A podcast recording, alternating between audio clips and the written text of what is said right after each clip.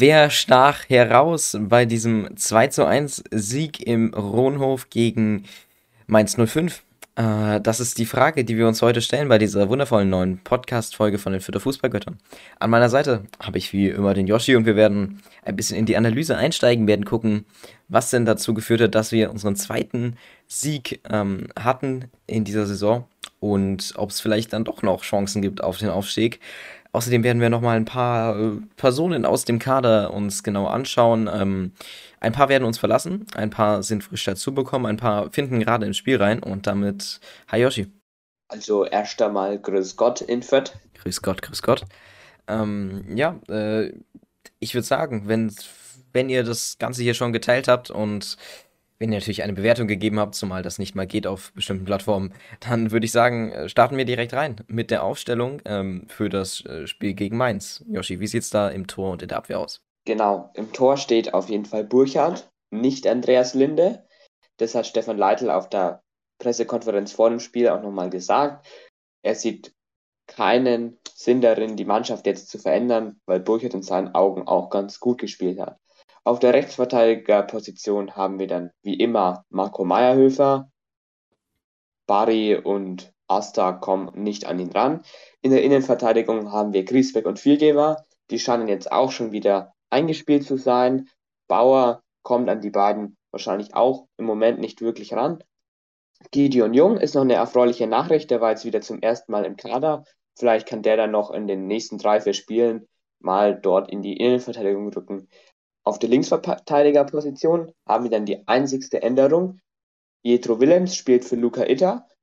Hat, finde ich, auch Sinn gemacht, weil Jetro Willems, wie er dann in Bielefeld reingekommen ist, auch sehr gut gespielt hat, das Spiel belebt hat und deswegen diesen Zweikampf gegen Itter, der zuletzt eigentlich auch ganz gut war, gewonnen hat. Ja, ähm, also gegen Bielefeld ja dann auch das Tor vorbereitet. Ähm, Genau, dann haben wir in der sechster Position äh, Max Christiansen. Ja, äh, wieder äh, nichts anderes zu erwarten. Hat jetzt letztes Spiel jetzt nicht so gut performt, aber das lag auch an der generellen Leistung und an der generellen Spielweise vom, von beiden Teams. Von daher, ja, gibt wenig andere Varianten. Ist also jetzt hier als Sechser. Ähm, dann haben wir Seguin als äh, den einen, in dem Fall den rechten Achter. Ja, ich denke komplett vertretbar. Jaren Green war aufgrund von Verletzungsschwierigkeiten ähm, äh, im Training nicht dabei. Und demnach gab es auch nicht so viele Alternativen. Ähm, und auf der anderen Acht ist dann eben Tillmann. Ähm, ja, hat auch super gut gespielt jetzt die letzten Spiele. Ein wirklich herausragender Spieler im Kleeblatt. Dann Duziak als äh, Zehner. Äh, ja, äh, Stefan Leitl hat jetzt sehr an ihm festgehangen, was ich nicht so ganz verstehen konnte. Ich denke, da werden wir jetzt heute nochmal drüber diskutieren. Ich weiß schon, du hast so ein bisschen eine andere Meinung zu. Ähm, da hätte man vielleicht noch Harvard Nielsen reinnehmen können, der ja ähm, jetzt auch jedes Mal, wo er eingewechselt wurde, gut gespielt hat. Aber Stefan Leitl hat ja gesagt, dass er seine Trainingsleistung jetzt nicht so gut fand. Deswegen Duziak finde ich da vertretbar. Dann ähm, Stürmer, ähm, wieder Doppelspitze mit Gotha und Leveling. Ähm, Leveling wurde jetzt hier von Leitl sogar als Stoßstürmer mittlerweile bezeichnet. Äh, auch interessant. Ähm, genau, äh, Gotha denke ich auch Stammspieler, obwohl er jetzt nicht so auffällig war, aber den braucht man dann anscheinend auch irgendwann mal in der Spitze. Genau, dann gehen wir auch schon direkt ins Spiel rein. Dann kommen wir zur ersten Chance. Die ist vom Kleeblatt. Leveling setzt sich da auf der rechten Seite durch, tankt sich dadurch in Manier eines Stoßstürmers. Leveling, der ja auch zugelegt hat beim Körpergewicht, an der Muskelmasse, jetzt sehr breit gebaut, wahrscheinlich auch mit der 20 Kilo Handelbank, tankt sich da auf jeden Fall durch und spielt dann einen scharfen Ball in die Mitte. Da kommt leider niemand dran. Aus dem Rückraum kommt aber Willems, der nimmt dann den Ball erst an und schießt dann wirklich hart aufs kurze Eck. Dort kann aber Zentner noch gerade noch die Arme hochreißen und kann den Ball zur Ecke klären. Wenn Willems den Ball ein bisschen höher ansetzt, dann kann der auch drin sein oder wenn er auch direkt Volley schießt, was aber natürlich auch ein hohes Risiko mit sich bringt, aber auf jeden Fall ein guter Beginn vom Kleeblatt. Ja, und äh, dann haben wir in der, in der nächsten Chance, nur ein paar Minuten später, eine schöne Balleroberung von Willems und Rigotta da im Mittelfeld. Ähm, dieser chippt dann den Ball auf Leveling, der dann nicht so ganz rankommt, wird da gut vom Mainzer gedeckt.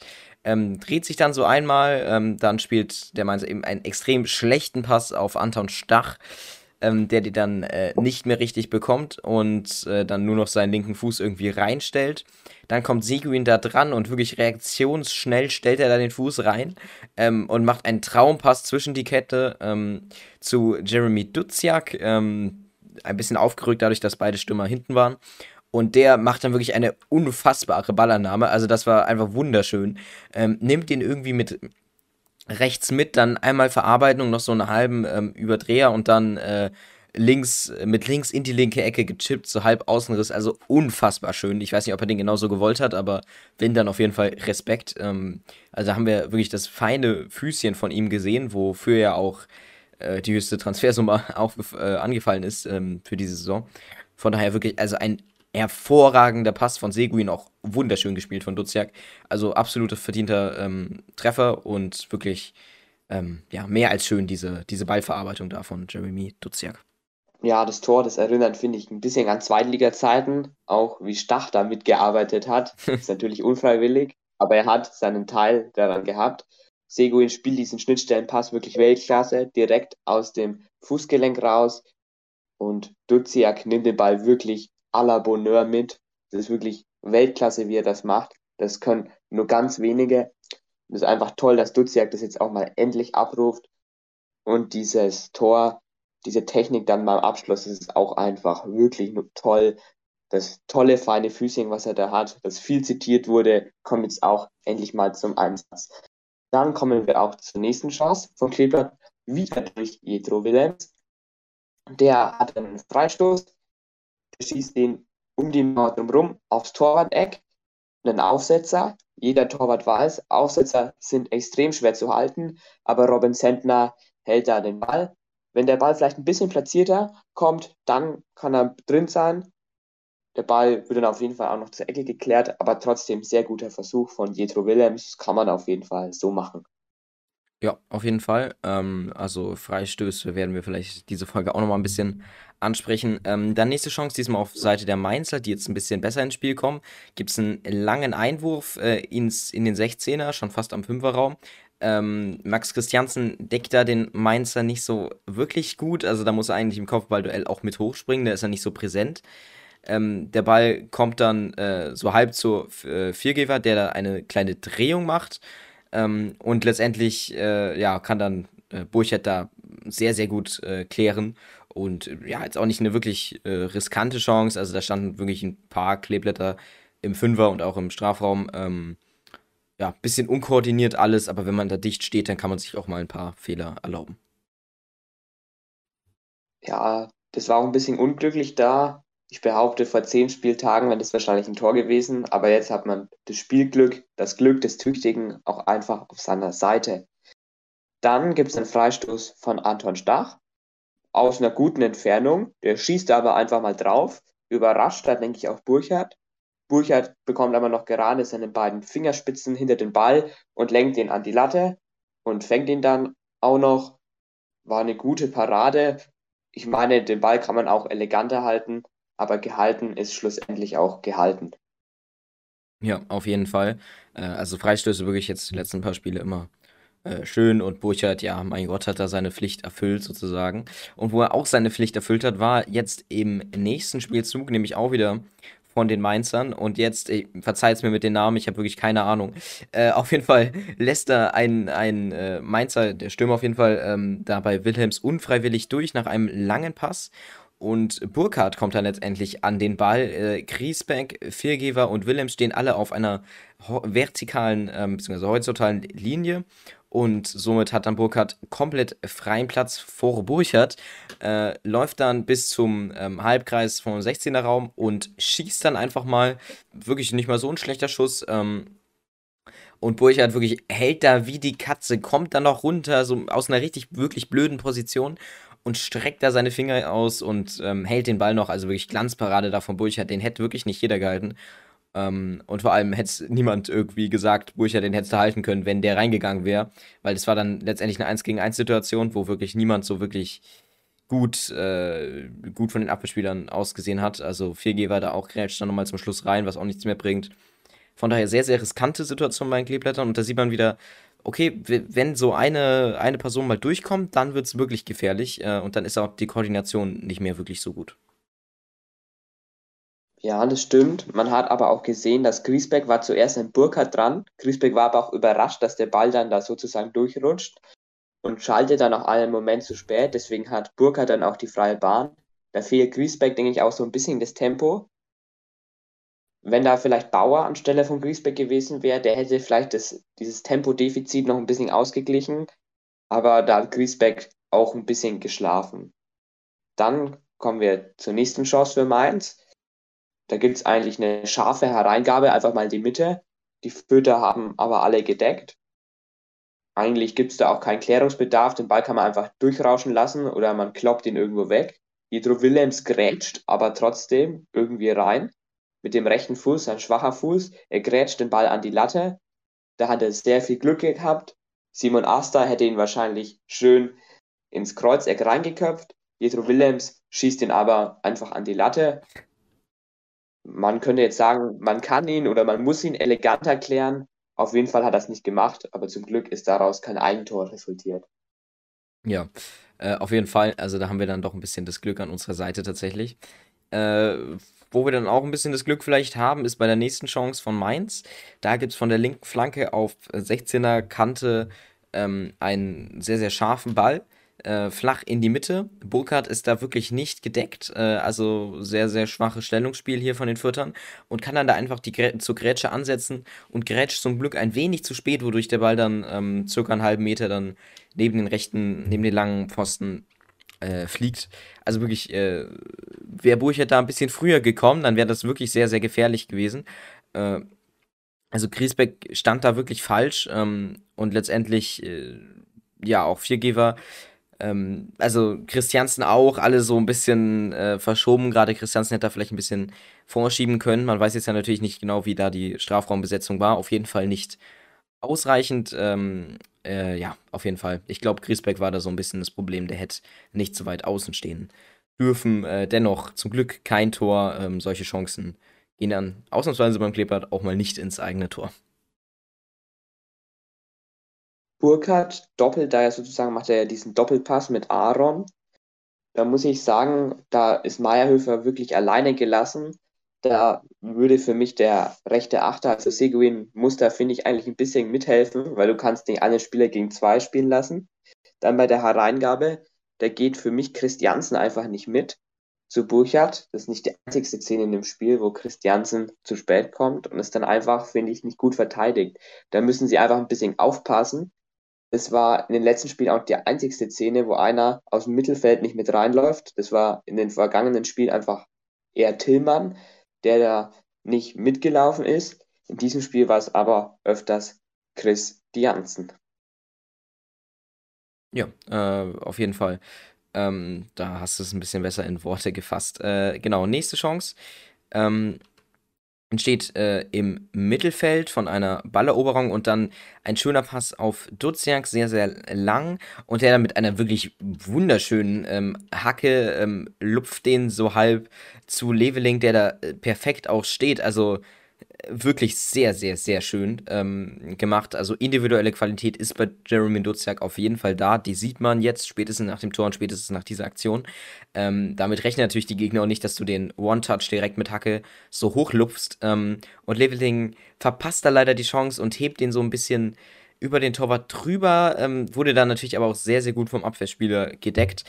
Äh, ich kann mir vorstellen, ja, wenn er vielleicht ein bisschen die, die, flache Variante gewählt hätte, aber letztendlich ist es eine sehr, sehr schwierige Situation dafür. Jamie Leveling äh, wurde wirklich sehr gut gedeckt und äh, langer Pfosten wäre nicht wirklich frei gewesen. Vielleicht hätte er das Timing ein bisschen besser gehabt, hätte er mit dem Innenriss ein bisschen mh, mm, mit Kraft da äh, doch in, zum langen Pfosten schießen können, aber ansonsten, ja, äh, riskante Chance und wenn man ein bisschen Glück hat, ein äh, bisschen mehr Glück hat als dieses Spiel, dann geht der Ball auch rein. Also wirklich schön von den äh, Füttern und mal wieder durch ein starkes Mittelfeld auch hervorgehoben. Ja, finde ich auf jeden Fall auch. Wenn Leveling da ein bisschen mehr Kraft hinterbringt, dann ist der Ball, denke ich, auch drin. Dann kommen wir aber zu den schöneren Dingen, nämlich zum zweiten Tor.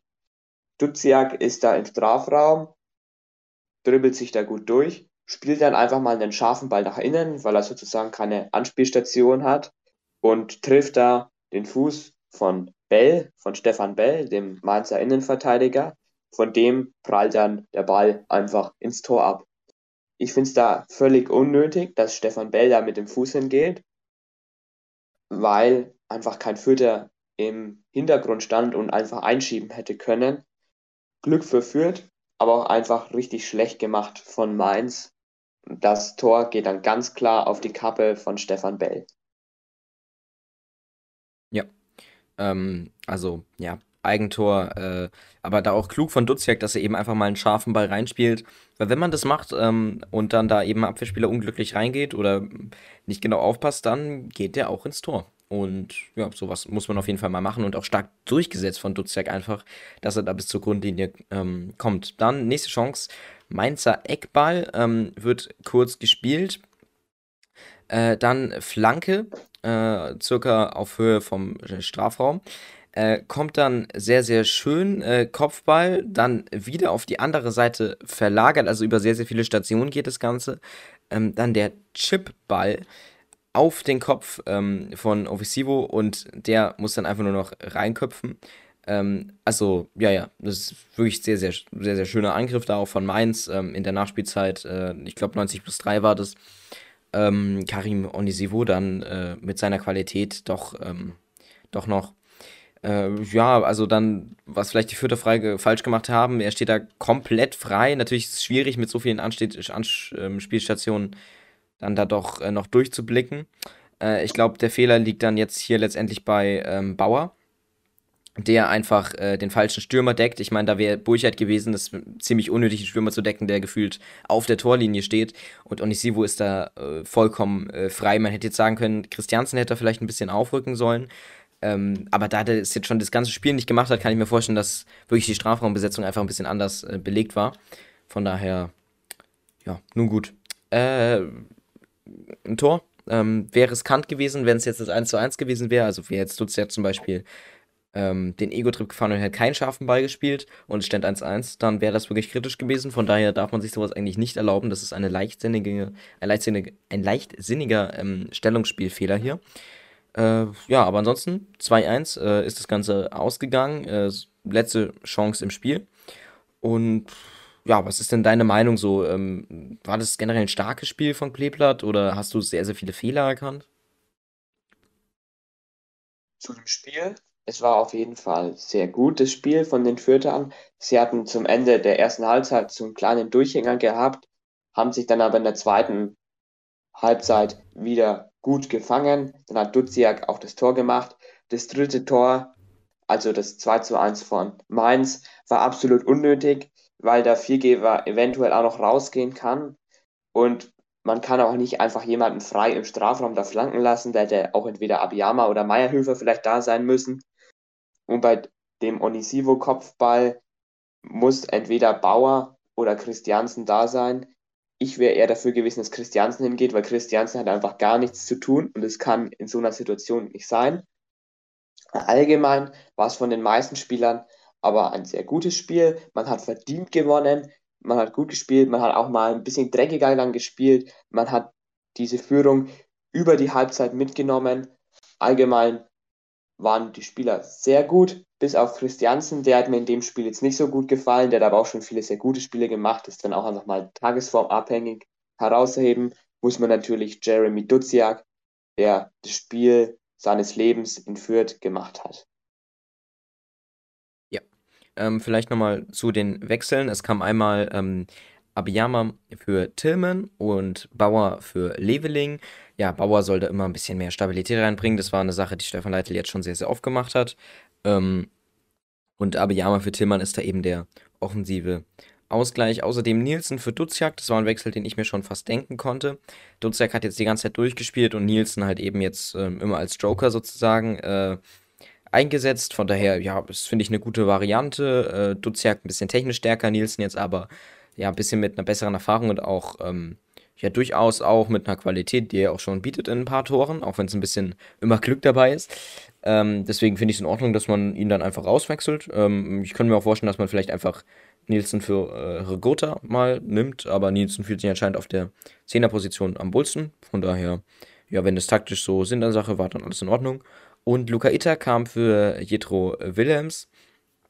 Ähm, auch ein Wechsel, den ich nachvollziehen kann. Willems eigentlich, eigentlich recht gut vom Stellungsspiel her, ähm, aber halt auch nicht überragend. Und Luca Itter ist da ein bisschen auf Augenhöhe. Von daher, dass man ihm Spielzeit dann geben will, äh, finde ich auch komplett vertretbar. Also jetzt eigentlich auch aufstellungstechnisch keine, ähm, keine Entscheidung, die ich jetzt nicht hundertprozentig nachvollziehen kann. Bis auf so ein bisschen die Torwart-Sache, um da vielleicht mal eine kleine Debatte anzustoßen.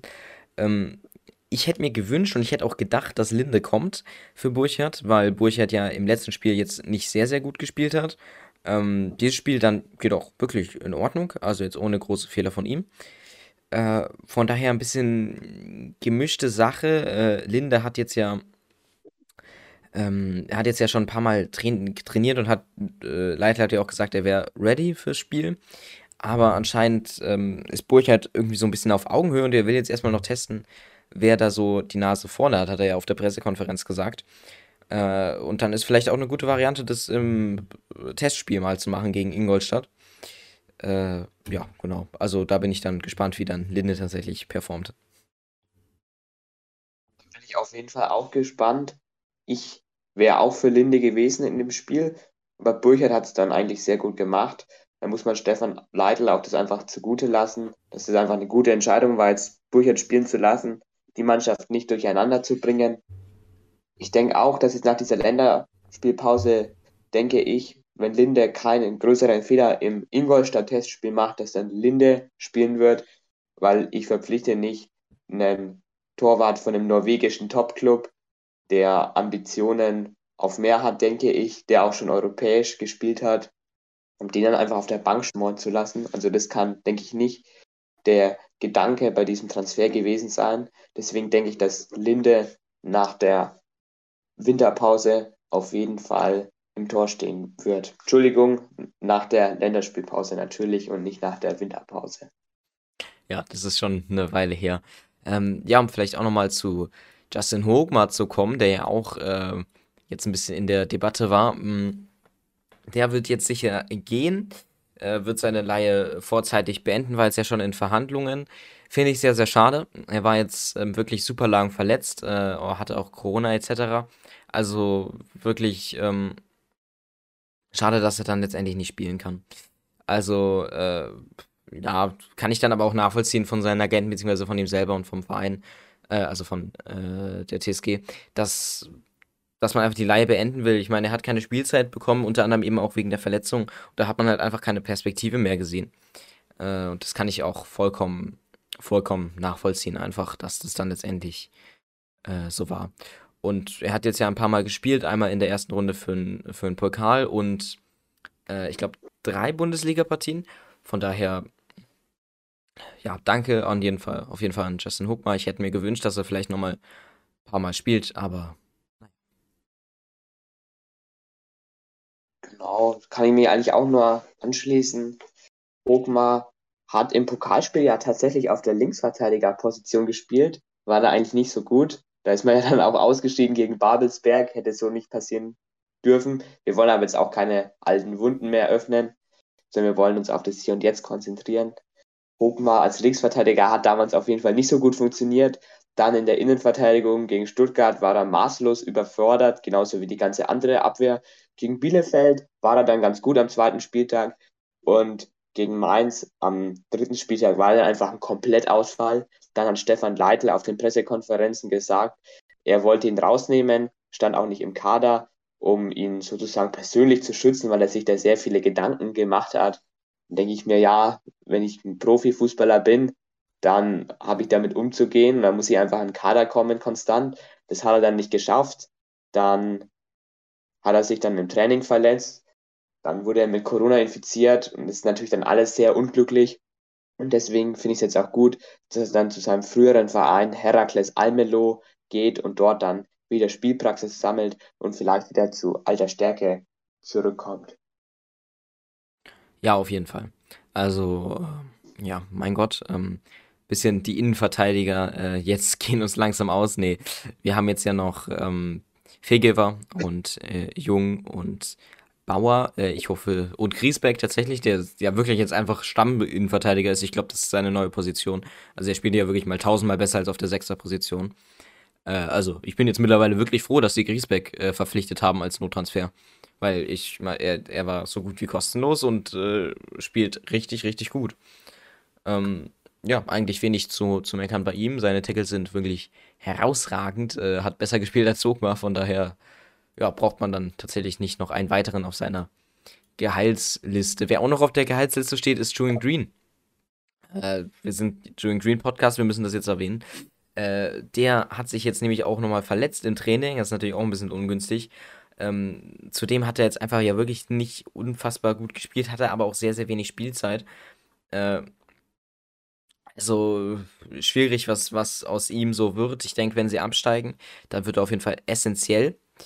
Äh, und wenn sie eben bleiben, dann hat er halt sehr, sehr viel Konkurrenz mit Tillman und äh, etc. dann noch mit Säufer nächste Saison. Kommt drauf an, wie das Ganze dann ausgeht mit Tillman.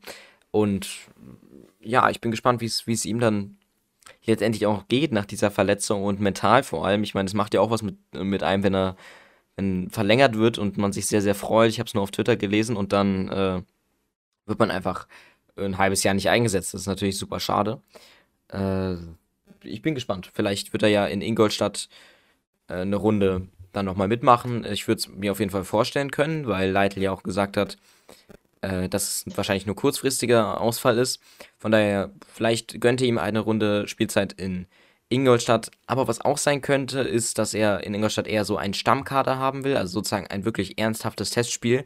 Nur, dass eben Linde zum Beispiel ähm, spielt. Oder eben er variiert ein bisschen rum. Ich weiß nicht, wie er es dann machen will. Also ich denke, dass er so 60, 70 Minuten erstmal so eine erste Elf spielen lassen will und dann auf jeden Fall noch 20 bis 30 Minuten dann auch mal die Ersatzspieler reinlassen will. Das ist ja auch der Sinn von so einem Testspiel. Und das ist natürlich jetzt schlecht für Julian Green, dass er sich jetzt genau jetzt verletzt hat. Es kommt natürlich zur Unzeit. Ob er dann bis Donnerstag schon wieder fit ist, kann man nicht wissen. Für mir persönlich tut es sehr leid, dass er sich jetzt verletzt hat, weil er jetzt diese Länderspielpause auch nochmal mit starken Trainingsleistungen und vielleicht einem guten Testspiel auch nochmal hätte nutzen können, um dann auf sich aufmerksam zu machen. Vielleicht wieder Anmeldungen auf die Startelf abzugeben oder auch einfach mal zu zeigen, ja, ich bin da, ihr könnt mich auch mal einwechseln, vielleicht statt einem Harvard Nielsen, dann für die 10 oder so. Aber ich denke auf jeden Fall, dass er sich da noch rankämpfen kann und auch rankämpfen wird. Julian Green ist kein Typ, der aufgibt. Das ist ein Kämpfer. Der hat bei Fürth auch schon lange gespielt und ich denke, der wird sich da auch noch durchsetzen bzw. durchbeißen.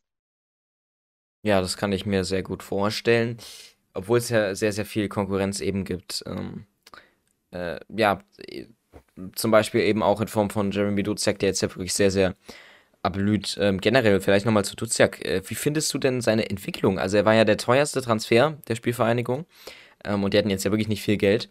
Äh, und äh, letztendlich hat es was gebracht. Wie findest du, dass er jetzt äh, so nach wirklich ewig, ewig langen, ähm, ewig langen Phasen, wo er nicht gut gespielt hat, endlich mal reinkommt und auch in der Bundesliga angekommen ist. Also, was, was hältst du so davon und was, wo kannst du ihn noch sehen, kurzfristig? Also, früher wurde ja Jeremy Duziak in der Dortmunder Jugend auch mal als deutscher Messi bezeichnet. So weit kommt er und ist er, denke ich, auch noch nicht. Aber ich denke, er kann zu einem guten bis sogar sehr guten Bundesligaspieler auf jeden Fall noch reifen. Und er ist für Fürth wenn er wirklich eine gute Form hat, dann ist er einfach ein Unterschiedsspieler für Fürth. Das ist ein Spieler, der über eine enorme technische Qualität verfügt.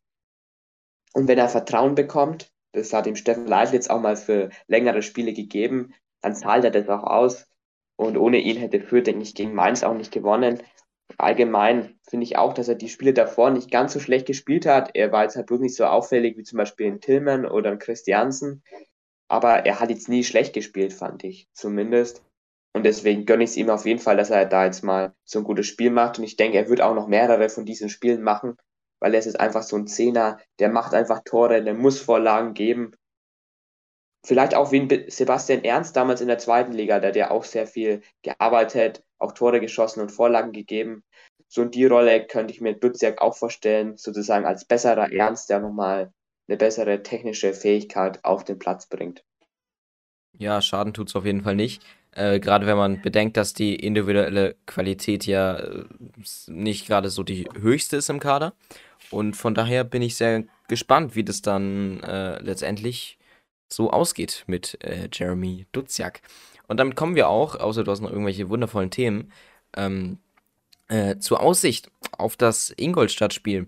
Äh, und äh, ja, das überlasse ich mal wieder ähm, dir, da ich mich mit Ingolstadt nicht wirklich gut auskenne. Auf jeden Fall wird Sapai antreten gegen seinen eigentlichen Verein, beziehungsweise Ex-Verein. Ähm, ja, genau. Also ich nehme dich direkt mal vorweg und sage, das wird ein 2 zu 2, sage ich. Und Linde wird ähm, nicht so ganz gut reinkommen. Ich glaube, Linde wird einen schwierigen Start haben am Kleeblatt. Das kann ich mir sehr gut vorstellen. Also, Ingolstadt ist ja erst aufgestiegen in Relegationsspielen, die ich mir auch angeschaut habe. Damals noch unter einem sehr guten Trainer, den ich besser finde als jetzt Rüdiger Rehm. Das sei jetzt aber mal so dahingestellt. Wenn man sich den Kader anschaut, da stellt sich natürlich sofort die Frage, wer sticht oder wer stach denn da heraus, wenn man es so formulieren will. Sieht man einmal natürlich Hans-Nuno Saupai. Es würde natürlich sehr lustig, sehr amüsant werden, wenn er dann gegen seine alten Kollegen spielt, vielleicht die ein oder andere Grätsche auspackt, um zu zeigen, ja, ich verdiene Respekt vor Rahid Al-Susi in seiner Wahrnehmung natürlich. Wenn man sich den Kader aber dann auch nochmal so anschaut, da sieht man zum Beispiel Stefan Kutschke, der Kapitän ist, das ist ein wahnsinniger Mentalitätsspieler, ein Sturmtank meiner Meinung nach, der ganz gut ist für die zweite Liga, ein toller Spieler, vielleicht noch einer von den talentierteren, das ist Eckhard Ayensa, der wurde im letzten Spiel zwar nur eingewechselt, hat gerade auch eine schwierige Phase, aber das ist eher so ein jünger, jüngerer Flügelspieler oder auch Mittelstürmer und der kann, denke ich, auch mal ganz gut werden. Sonst ist der Kader jetzt nicht mit Talenten gesät und eigentlich eher auch nur so ein durchschnittlicher Zweitligakader. Okay. Und ja. zum Tipp, ja. ich denke auf jeden Fall, dass Fürth gewinnen wird. Es wird ein 3 zu 0 für Fürth werden und Julian Green wird glänzen. Okay, Julian Green wird glänzen. Ähm, ge gespannte Annahme. Ich bin ähm, sehr, sehr gespannt, wie das dann letztendlich wird. Ingolstadt mit einem, ähm, mit einem, ja, wie du gerade schon gesagt hast, jetzt nicht überdurchschnittlichen Kader. Vielleicht, ja, bin ich mit meinen 2 zu 2 auch ein bisschen schwierig gefahren, aber ich wünsche mir irgendwie, dass sie ein bisschen Pech haben in dem Spiel, damit wir für die Bundesliga dann wieder Glück haben können. Ähm, ja, ich bin sehr gespannt. Also 2-2 gegen 3 zu 0. Mal gucken, wer am nächsten äh, dran ist. Und äh, ich bin vor allem sehr, sehr gespannt auf Andreas Linde und ob er stehen wird wie eine Linde. Bestes Wortspiel war letztes Mal im Titel drin. Hört euch die letzte Folge an. Ähm, wie gesagt, teilt auch gerne diesen Podcast, falls ihr irgendwelche Kleeblatt-Fans in der Familie hat, ähm, habt. Und ansonsten schaut auch gerne in oder auf den Social Medias vorbei. Ähm, das war's von mir. Yoshi, du hast wie immer das letzte Wort. Da schließe ich mich gleich an. Mal schauen, ob die feine Linde stehen wird und stechen wird. Und dann stach Linde somit auch. Genau. Also ich freue mich auf jeden Fall auf dieses Spiel gegen Ingolstadt. Es wird interessant zu sein, wie die Reservisten auch von der Mentalität dieses Spiel vielleicht so angehen. Ein paar Spieler werden auch nicht dabei sein. Ich denke zum Beispiel, dass ein Leveling oder auch ein Bauer vielleicht nicht dabei sind wegen der Länderspiele.